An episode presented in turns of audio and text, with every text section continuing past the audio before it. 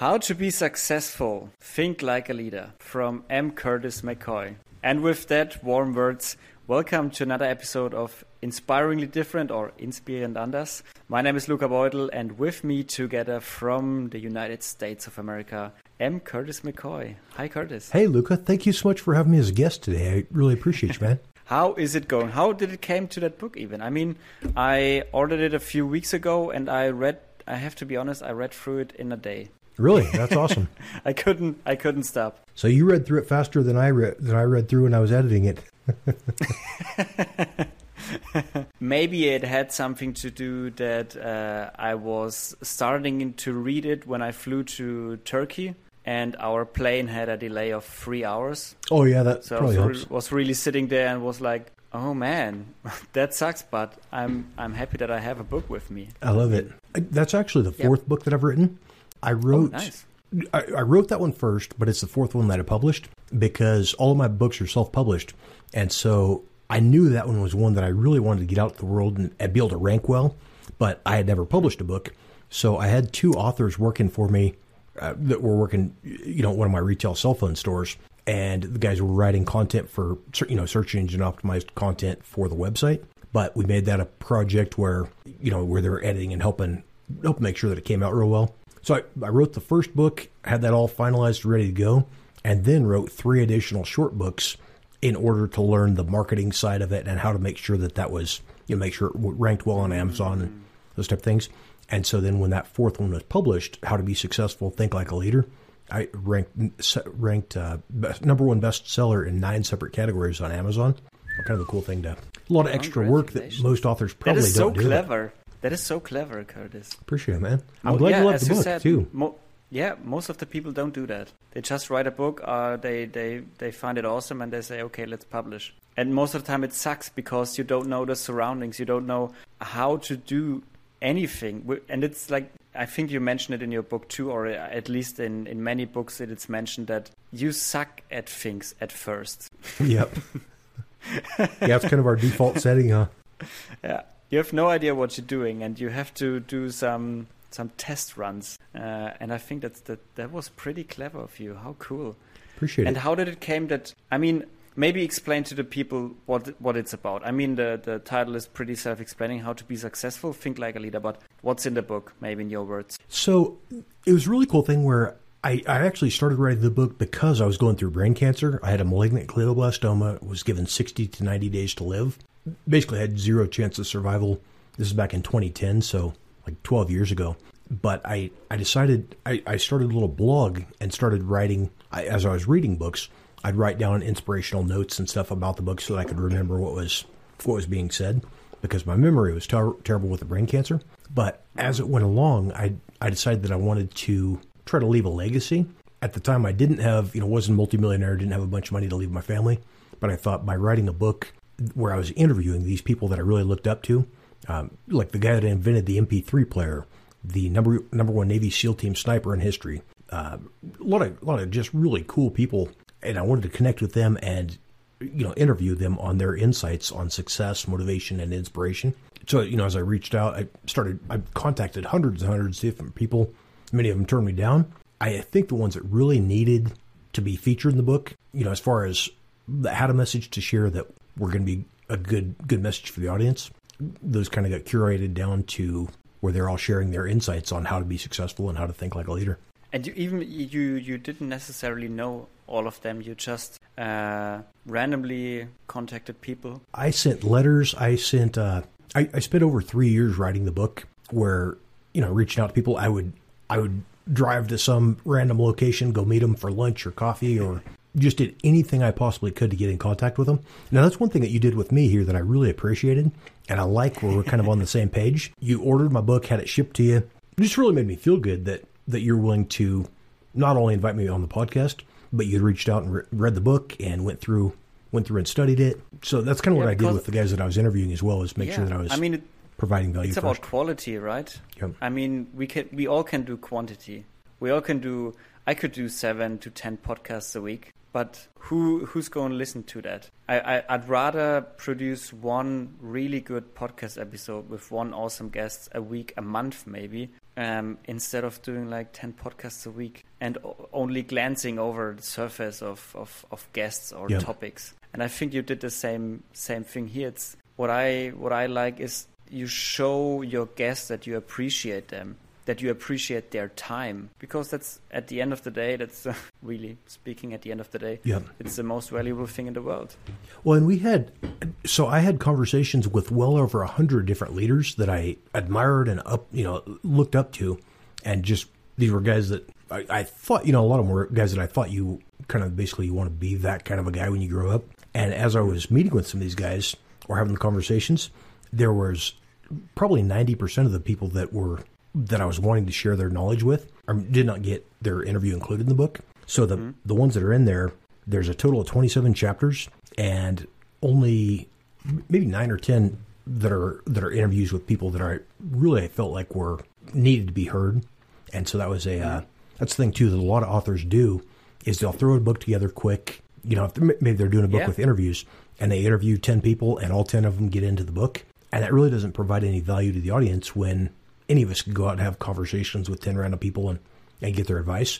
But I think the point of what I did by spending so much time and work and also having two full time employees that were going through reading and making sure that everything was on track. We'd even research people's background and stuff and make sure that there wasn't anybody that was Suspicious. faking it or yeah. I mean, because there's so many people now, like you know, especially Instagram. You look at Instagram or these YouTube channels and stuff, and these guys look like they're super successful, multimillionaire, wealthy guys. But then you find out on the back end that they're, you know, they're they're driving a rented Lambo, or you know, they, they drive I mean, one day for the pictures, and yeah, Yeah, there are there are so many documentaries on Netflix or Amazon Prime now about these fakers, like inventing.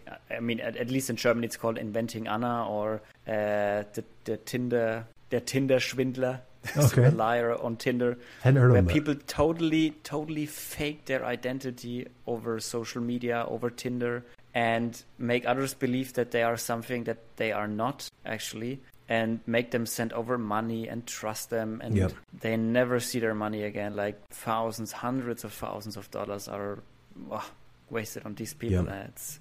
Yeah, and yeah. So I understand that you make this kind of background checks, and yeah, quality, quality is everything. How did you? I mean, when you did one over 100 interviews, um, how did you? How did you sort out that?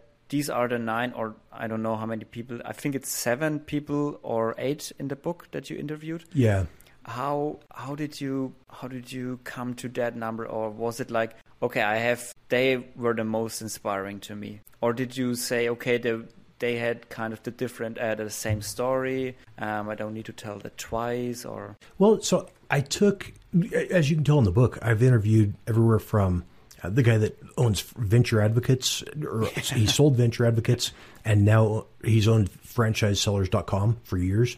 But um, Eric, you know, we spent a lot of time mountain biking together, you know, having lunch, having coffees, different things, and having these conversations and making sure that, I mean, Eric is still one of my good friends. He's just a good dude. He's super busy, so can't get a hold of him very often, but uh, just good dude to good dude to meet up with.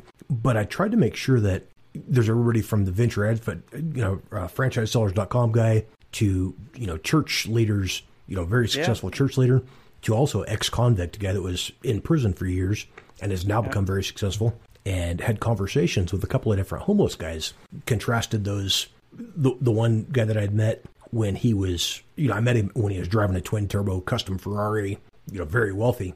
And as we were talking, he I found out later that he had been, he actually started out homeless and had built his way to success after losing everything. And then I contrast that with another guy, another homeless guy that I talked to that was, uh, he was homeless because he liked drugs. He liked not having any responsibility. He didn't want the, you know, didn't want to put in the work to become successful.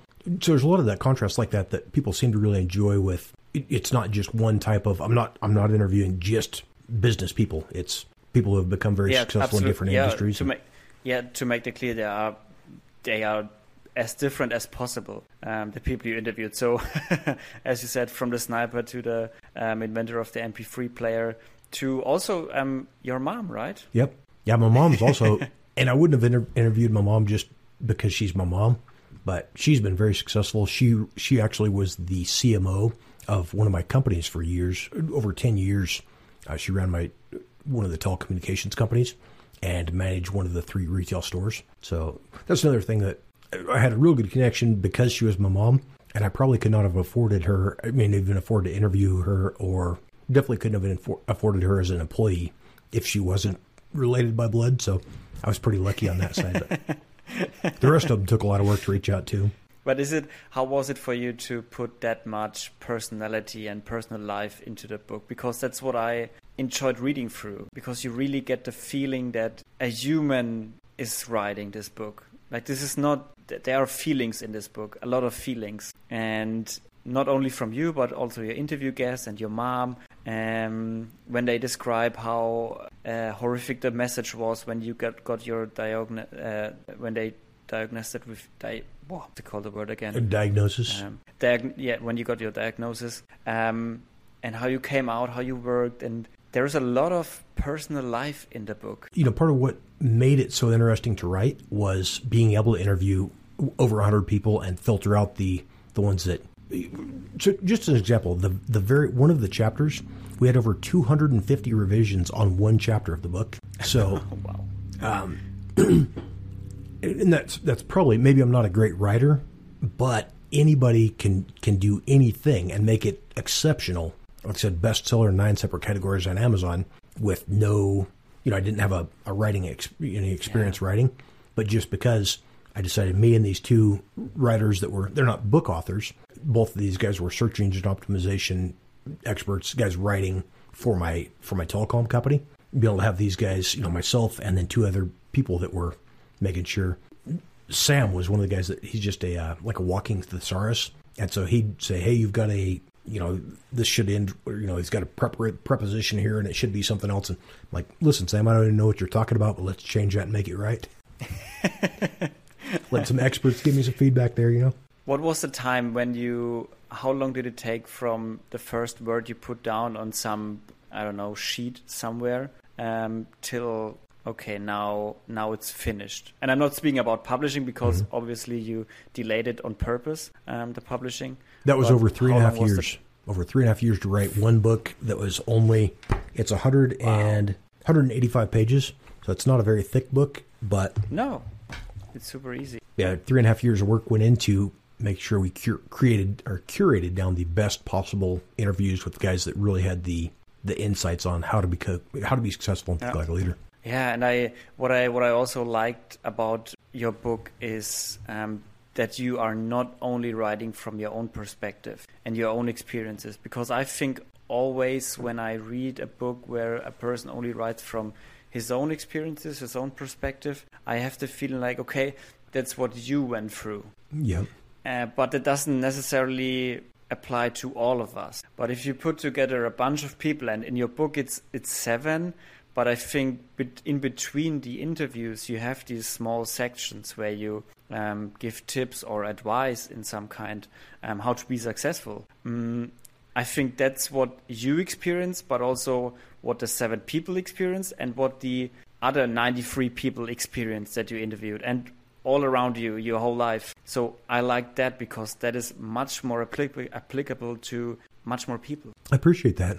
Yeah, I would say it's really a fun fun thing to have done. And like I said, I ended up surviving brain cancer, and so didn't die. I, I, probably would not have worked that hard if I if I did if I wasn't trying to leave a legacy where you know something where my mom could keep a copy, you know, keep a copy after I after I'd passed or whatever. But but I, I'm actually writing two additional books right now. My my timeline for publication is going to be much longer than than the average author, but I'm trying to make sure that it's a Can make sure it's true value to the to the reader. Can you give us a sneak preview about the next two books? Um, so one is on is on uh, personal branding, figuring out how to turn yourself into a personal brand. Where, as an example of this, I owned a cosmetic medical laser clinic, a pharmaceutical company, a company that manufactured and distributed uh, different supplements to gyms and uh, retail locations nationwide. Had a Christian clothing company, had um, you know a number of different businesses. My telecommunications company, Best Cellular, we ran for over ten years A company that was had over 250,000 customers a month hitting the website. So a big name company, I mean a big company. Yeah. But the day that went out of business, nobody knew who I was, and so that's something that I realized way too late was you need to build that personal brand where people know, mm. okay, M. Curtis McCoy is a reputable guy. He's a you know he's got whatever the whatever knowledge is, and when he starts the next whatever random company, it's going to be successful. It's going to be you know going to be a good beneficial thing to the world, like how Richard Branson has done with the Virgin Virgin Group, Virgin you know Media, Airways, Records, all these different companies. I don't know him as a person, but he's done a great job with the personal branding. So that's the first book is going to be on personal branding, and another one is on personal identity. Learn to be, become the person that you're supposed to be, that you were that God created you to be. So you don't have to be a you don't have to be Chris, uh, Christian or religious to read the book and get some good knowledge out of it. Uh, but it's going to be basically my insights on not only mine, but same thing, interviewing other people who've created incredible personal brands and letting them share how you can create your own brand and, and, and establish nice. your own identity as well. In the same, do you plan to write the books in the same style like your like the How to Be Successful book with interviews and in between small chapters with personal advice? Absolutely, Love people it. seem to enjoy that. oh yeah, I, I enjoy I enjoy that a lot. Um, also, I I mean, as you mentioned, it has how many 140 pages? I think 185. 100 and yeah, 170, 180, something like that. And I mean that is not that much pages. yeah. I mean that's not that much pages, but you really reduced it on on what matters. I had the feeling. I I, I didn't get the feeling in a chapter like, oh, okay, he is uh, he is really making a point now, like again and again yeah. and again, and he's trying to fill around pages with something. junk. Yeah, and I didn't get the feeling, and that's that's what I don't like about other books because then they, I, I kind of get the feeling, okay, they needed 250 pages, and now they had made 10 pages basically saying nothing, like a good politician. Yep. Does all the time. yeah. Um, and I didn't get that feeling at all. And it, it's a it's a really quick read. Now, I, I mean, I can recommend it to everybody. Um, also because you have book recommendations um, and your pieces of advice that you that you give are, are really they are from A to Z. They cover a lot of topics in your life. It's not only business advice you give; it's also advice for your personal life. How to win friends. I mean, we have one book in common. I like how to win friends and influence people. One um, of my favorite books. You've read it a hundred times. Probably a couple dozen. I maybe have twenty times, but still read it like at least two times a year. Um, when you go through your book again in retrospective, what is your favorite advice?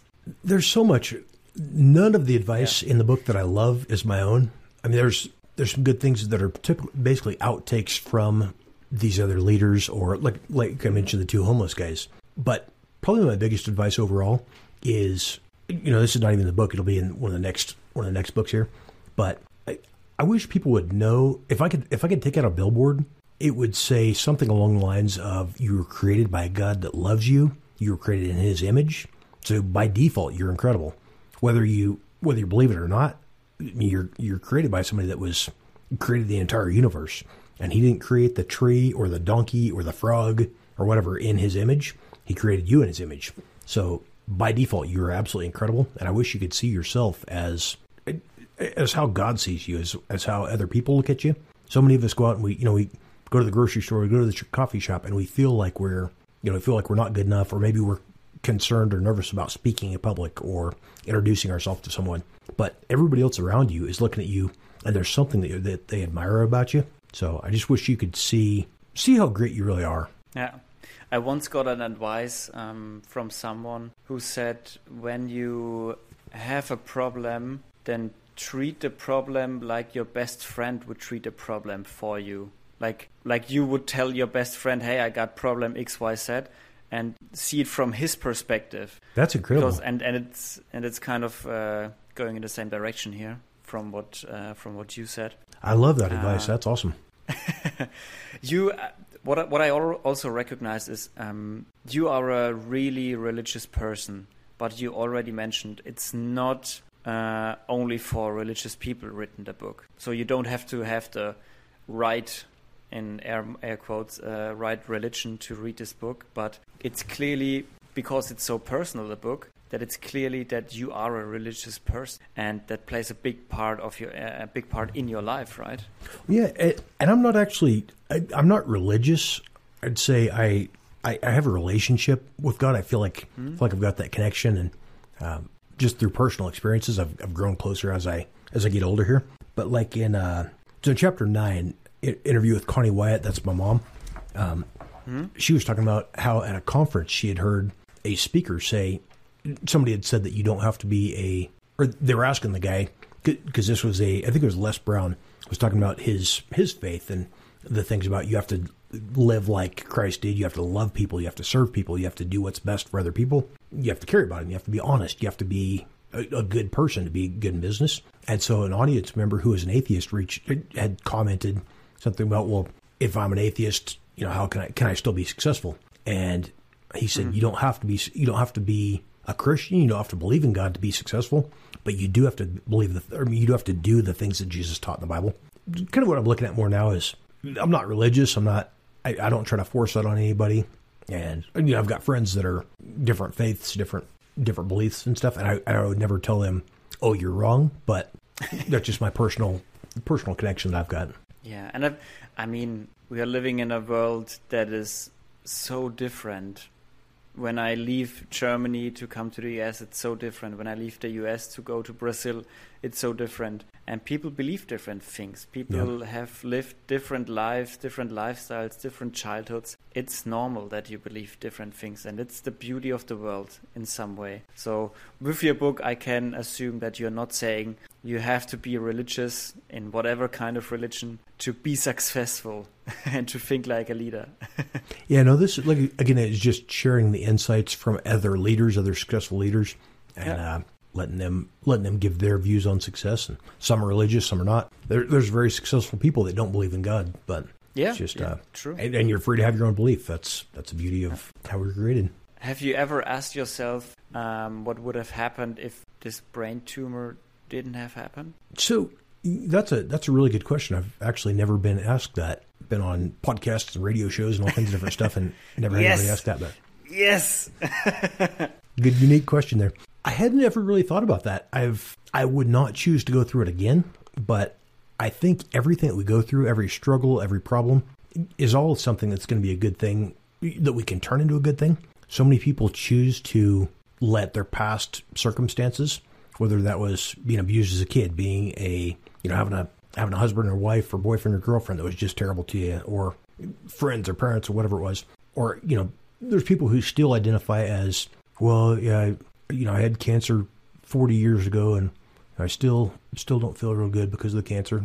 You get over that 40 years ago. Stop identifying as what happened in the past and identify as Uh, as what you're doing today, what you're moving toward. yeah, true. I mean, you can always find excuses. You can always find excuses Yeah. if you are not. Uh, how, how should I say it? It's important to leave your comfort zone. Absolutely. And I think with this book, you give a lot of advice to leave your comfort zone. Right, Curtis? yeah, that was kind of the goal. Um, what was the last time you did leave your comfort zone? This morning would be one of the times I do a weekly uh, speaking class with Toast, with Toastmasters, and Uh-huh. like I said, I've given hundred, hundreds of speeches. I've spoke at Caesar's Palace and quite a few different cool venues with the brain I mean, cancer. you have quite something. You have quite something to tell and to talk about. I mean, But as you can hear here on the podcast, you know, I stumble over my words. I still, you know, I the brain cancer really messed up for a while. I could not even speak or communicate, and so um, I've got to where I'm doing better with the speaking.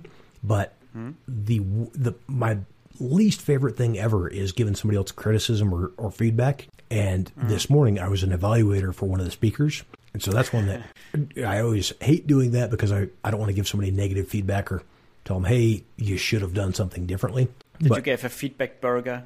Like, hey, I really liked, but at the end it was good. yeah. Well, this one, this kid that was he was giving his first speech ever and did an incredible job. So we Oh, nice. actually made it very easy on me. But that's one of those things where uh, I, I would rather speak to a massive crowd of people or do a TV or radio or podcast interview any day Hmm. than have to in front of a group of people tell somebody what they did wrong. Yeah, I, I mean it's hard for us to. I always, uh, for me, it's easy to be criticized and to take criticism and to work with it because I was Yeah. playing like I was acting and playing theater from a, in my childhood and in my teen years, and so it was pretty easy. Like, okay, if you are on stage and you're you're probing, then the the the regisseur is not the most kindest kindest person in the room. He's like, no, again, no, again, no, again. You're like, gosh. so from that point on, if someone criticizes you, it's pretty easy to yeah. take it, not uh, not personally. But I also struggle with giving to also struggle with criticizing people from time to time because it's ah it was it was an awesome job but if you ask me that's the point I would work on. And yep. I don't but I don't want to feel you bad because it was an awesome job. I love that. Curtis did you feel like um, maybe following up to the to the very very unique question I asked did you feel like you had to go through all this in your life to be where you are now? Absolutely. So I, I think the brain cancer probably had less to do with where I'm at than you know I, I was running multiple successful companies I mean, very successful companies sponsoring events at the Denver Coliseum, uh, bodybuilding shows, you know, these major, major things, working with IFBB pro bodybuilders, pro fitness models, figure competitors, uh, the Denver Broncos cheerleaders, the Denver Nuggets dancers. So, nice. as, as far as to become successful, no, I absolutely did not need the, the brain cancer to be successful. That was a, that's been a massive hurdle that has mm-hmm. really screwed up. Even like speaking, you know, I get up and you ask me a question and I can't remember what the question is about. Um, so no, the, the brain cancer I don't think was was something that I had to go through to become successful, but it did help. I, I guess going through, you know, growing up with the abusive father and the, I mean, I, I had some pretty terrible stuff. No, I don't think I put it in the book um, about about my dad told me to do the world no, a favor and commit suicide. Hear from it the first time. Okay.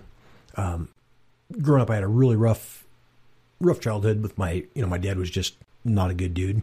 And to the point of one day, you know, after I'd been being beat on for hours, he handed me a loaded pistol and told me to do the world a favor. I, you know, told me I, am a waste of skin, I'm a waste of oxygen, those type of things. So I think that's more what that struggle is what kind of turned me into who I am now because it gave me the mm-hmm. opportunity to see that is not what I want to grow up to be. I mean, even when I'm sitting there on the bathroom floor with a pistol in my mouth, going, "Is this a?" That's kind of a that's kind of a point where you go, I'm either going to make the choice to end my life now, or, you know, as I'm being instructed to, or I'm going to uh, try to figure out how to become somebody different, become become somebody that never puts somebody else in that type of situation. So oh, yeah. that Please. growing up like that was what helped me to become, I think, more inspirational and uplifting and, and trying to be somebody that is, you know, being a good example and helping encourage others and uplift them and stuff. I think we all, I mean, yeah. you, you, you either like I mentioned before, you either focus on your struggles and that becomes your identity, where oh I was the kid that was abused, or oh I was a cancer survivor, or I'm a diabetic, and and you let that negative stuff become your identity, like most of the world does, or you decide, you know what, hey, forget about the past. I am an uplifting person. I'm an inspiring person. I motivate others. I inspire others.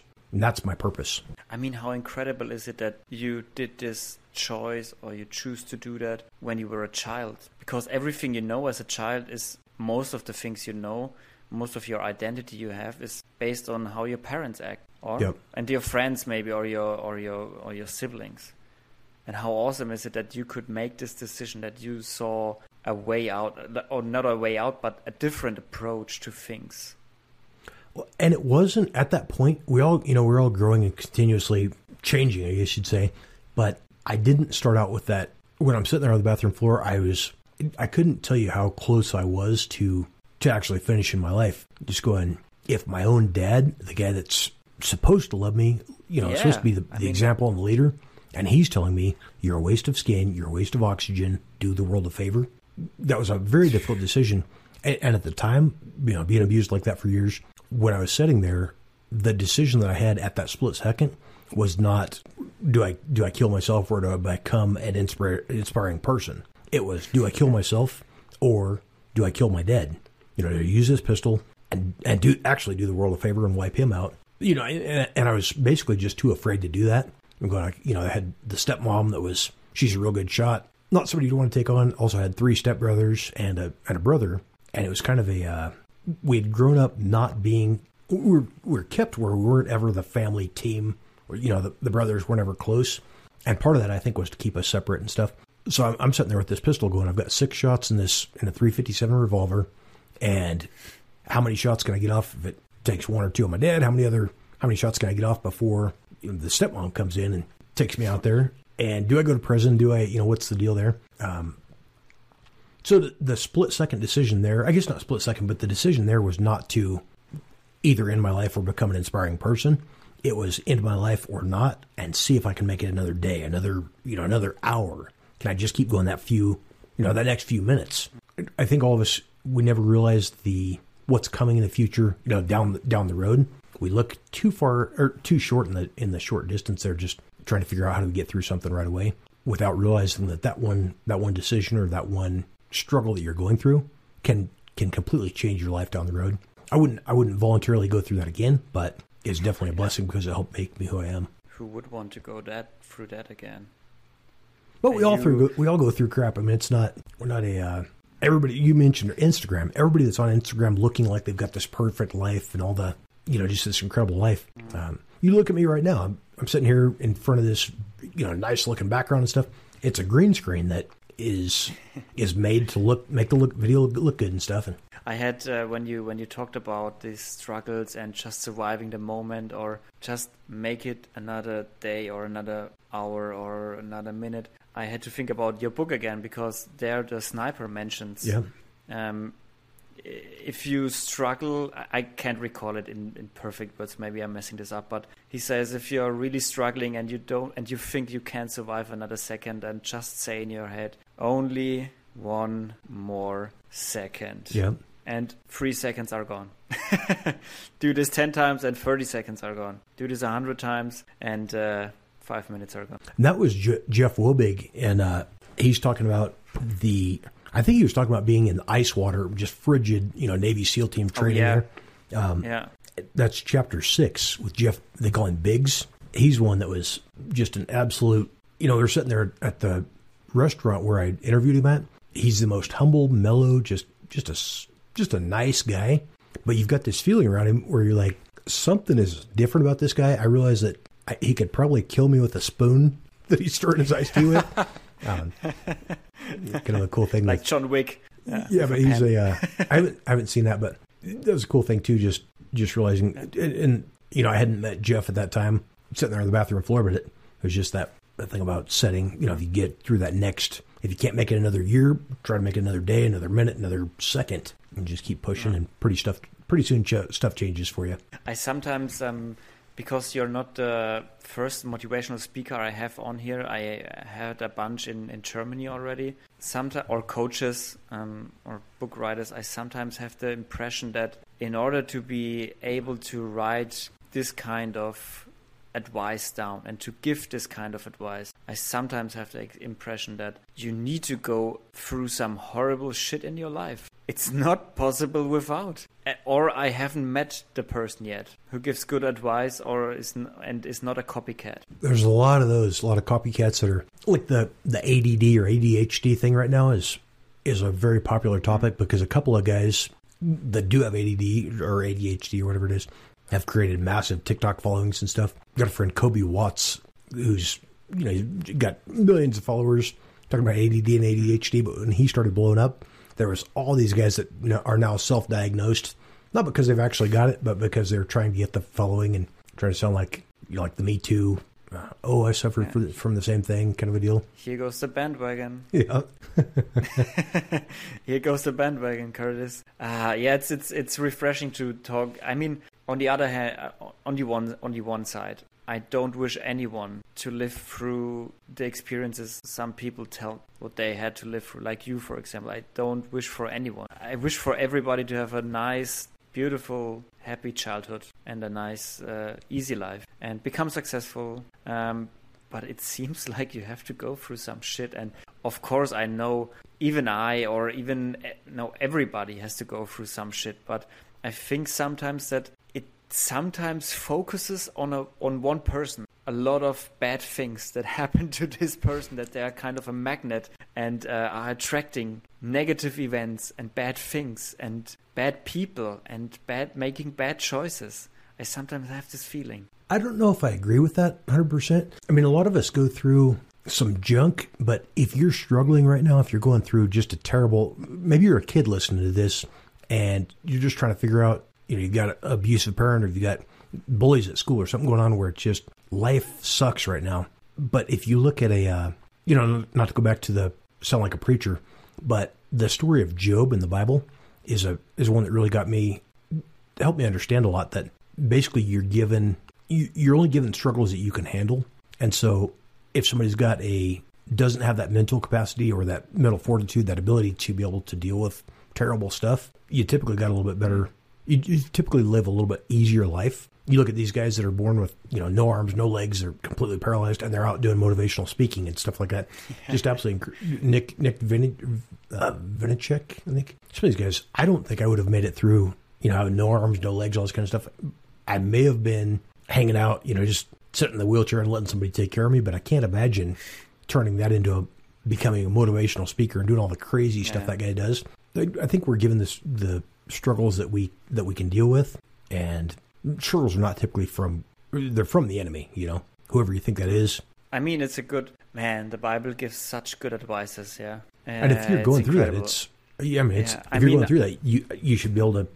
Hopefully, you look at that and go, I know that I've got this struggle because maybe I'm going to turn that into a story that somebody else can hear later, and it's going to inspire and uplift others, or Yeah. maybe it's going to help me become a, a stronger person, a more successful person in the future. Yeah, and also just just the fact knowing or believing that this challenge was given to you because you're capable of going through it. Yep. If you wouldn't be, you would have a less challenging challenge. Well, bad English, I guess. But I got you. I got you. um, Curtis, we we reached nearly 45 minutes. I would say before we um, say goodbye, I would say we go through some prepared questions I had for you. First one. What is your song recommendation? Do you have any song, any favorite song that's stuck in your head for weeks now that you said, or a, an old classic one that you say you should all listen to that? That's a difficult question. I rarely ever I listen know. to music. Everybody says that. Uh, I, I, I play lead guitar. I've got a, I haven't haven't played in a while, but it, I cannot think of a song right now. Anytime I'm in the car, when I'm at the gym, when I'm out walking the dog, anything like that, I'm listening to either Audible or a podcast. I'll be listening to your podcast. I'm subscribed, and um, but I try to take that time rather than just blowing it off and listen to some something that's easy to hum along to. I try to make that where it's a where it's a intentional time to be able to study and grow and learn. So I can't tell you of a song, but I would say if you if you've got free time to to listen to something, check out the Inspiring Anders podcast. Right, Inspiring Enders. Yeah. Check out the Inspiring Nice. Enders podcast. That's what I would recommend you listening to right now. Hope you enjoy this episode. Oh yeah. What is your book recommendation, Curtis? Besides, of course, Think Like a Leader and uh, How to Be Successful. Yeah, so every author ever mentions their own book, but How to Be Successful, Think Like a Leader. um, you can get that at howtobesuccessful.com, how the number two be successful.com. But I would also highly recommend How to Win Friends and Influence People. I would read that over and over, grab, you know, different colors of highlighters and ink pens, whatever. And every time you read through, draw a line under it, make notes. Hopefully that's not a library book because you're going to end up owning it or paying for it if, you, Oh yeah. if you're writing it too much. But yeah. yeah, probably how to be successful. I mean, uh, how to win friends and influence people. Yeah. Is there, Curtis, is there someone, last question, is there someone that you didn't interview where you say, man, I wish someone would interview that guy? There's quite a few of those people that that didn't quite fit into the How to Be Successful Think Like a Leader book that I am reaching out to now to do some some interviews with, you know, in the next couple of books. And I, I plan to continue Ah. writing. That's kind of my career. You know, I do coaching and coaching and business Right. development right now, but I, I plan to write quite a few more books as I'm coming across people that are that have stuff to share with the audience that maybe they don't have time to write a book, but they do have time to sit down and grab a cup of coffee and share their insights. and, I can compile that into a book that gets shared with, with people who are looking for that advice. Curtis, I would say before we wrap this up, you have the stage now. Make some make some noise for yourself. Make some. Where can people find you? Where can people find your book? Um, when can we expect the next books? Where to get them? Where to listen to your podcast? I appreciate that. So you can get How to Be Successful, Think Like a Leader at most libraries, Barnes and Noble, Walmart, uh, pretty much any book book retailer. And if they don't have it, you can ask them to order it. And Amazon for all the German. Yeah, Amazon. It's available in print, uh, print, paperback, coming out with an audiobook and the and the hardcover book as well. So that's pretty pretty easy to find there. Uh, as far as getting a hold of me, I'm active on all social networks, most social networks, um, under M period Curtis McCoy. And you can also just Google me. I'm featured on the Google Knowledge Panel, so that should make it easy to get a hold of me there. Or mcurtismccoy.com. Appreciate it, Anders. All right. Thank you very much, Curtis, for your time. Thank you for taking the time. Thank you for yeah your engagement, and thank you for for writing books and spreading the message, and not just being one more successful business leader, but being a successful motivational speaker and lifting others up. Appreciate that. Thanks so much for having me on your show. This has been incredible. You had some really great questions. Thank you very much. Guys, thank you for listening again. I hope you enjoyed this episode with Curtis and me. And I hope you stay healthy, stay nice and friendly to each other, and we hear each other. See you there. Bye bye. See ya. Thanks.